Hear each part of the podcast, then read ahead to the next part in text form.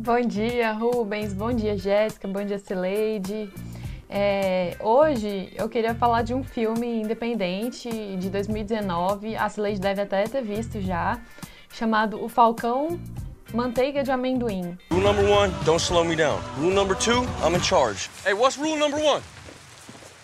Party? No, not party. Esse filme, Rubens, ele foi feito para uma pessoa específica e eu vou contar um pouquinho da historinha de como que ele foi feito. É, os diretores e roteiristas, que são o Tyler Nilson e o Michael Schwartz, eles foram até um acampamento de pessoas com necessidades especiais e lá eles conheceram o, o Zach Gottsagen, que é um jovem de 35 anos com síndrome de Down, que expressou para eles o desejo de se tornar uma estrela de cinema. E aí lá eles pensaram que realmente não se vê protagonistas com Down é, em, em, filmes. Então eles prometeram pro Zack que eles fariam um filme para ele. E cinco anos depois eles gravaram Falcão Manteiga de Amendoim. É, como é um filme independente, eles pensaram em construir um roteiro que fosse fácil e barato de ser executado. Então eles foram lá pro estado do Tyler Nilson, né, um dos diretores e roteiristas, na Carolina do Norte, gravar em um local onde ele tivesse conhecidos para ajudar a construir os elementos necessários para a história. You the wrestling schools in Aiden? Yes. One long road leads all the way down. I'll drop you there. É, se passa em uma comunidade pesqueira e o Shia LaBeouf interpreta Tyler, um pescador que perdeu recentemente seu irmão, que também é seu melhor amigo, em um acidente de carro. Enquanto eu tô falando aqui, o Bernardinho tá ali no fundo rindo pra mim e fazendo barulho.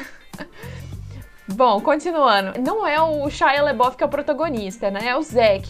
O Zack interpreta Zack mesmo, que é o nome dele, que foge de uma casa de repouso. É uma casa de repouso para idosos. É porque o governo americano não sabia o que fazer com ele, então internou ele nessa casa de idosos. Naked boy with Down syndrome who has no idea how to get along in this world just slip out from under your nose.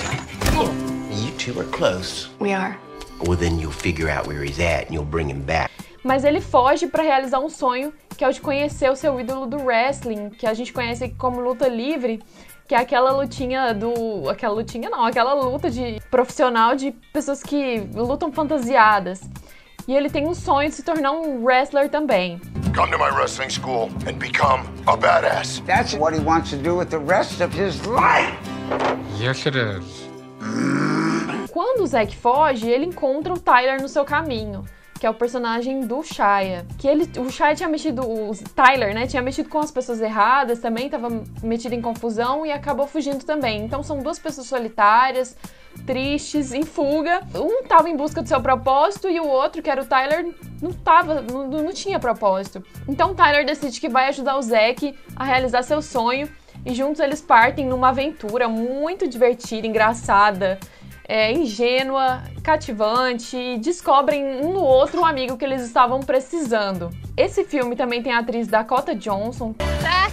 You have a young boy with Down syndrome in the middle of nowhere. Que é a enfermeira da instituição onde o Zack fugiu.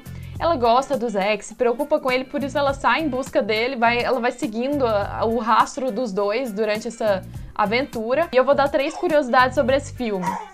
O papel do Tyler era do Ben Foster, que desistiu de última hora para ficar com a esposa que tinha acabado de dar à luz, que é a Laura Prepon, que também é uma atriz. O Ben Foster é conhecido por fazer o sequestrador daquele filme Alpha Dog e o papel acabou ficando com Shia LaBeouf.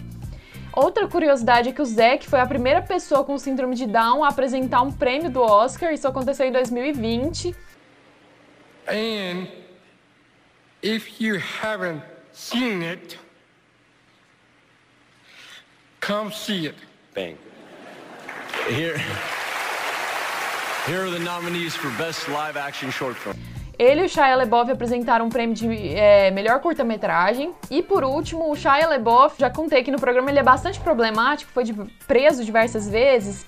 Também foi preso durante a gravação desse filme na Geórgia por andar alcoolizado é, em público. Lá nos Estados Unidos é, é, bem restritiva essa questão de beber em público ou devagar bêbado pelas ruas. Um, outro bônus é que eles é, chamam esse filme de Sleeper Hit, que é um filme que só faz sucesso depois de um bom tempo do seu lançamento.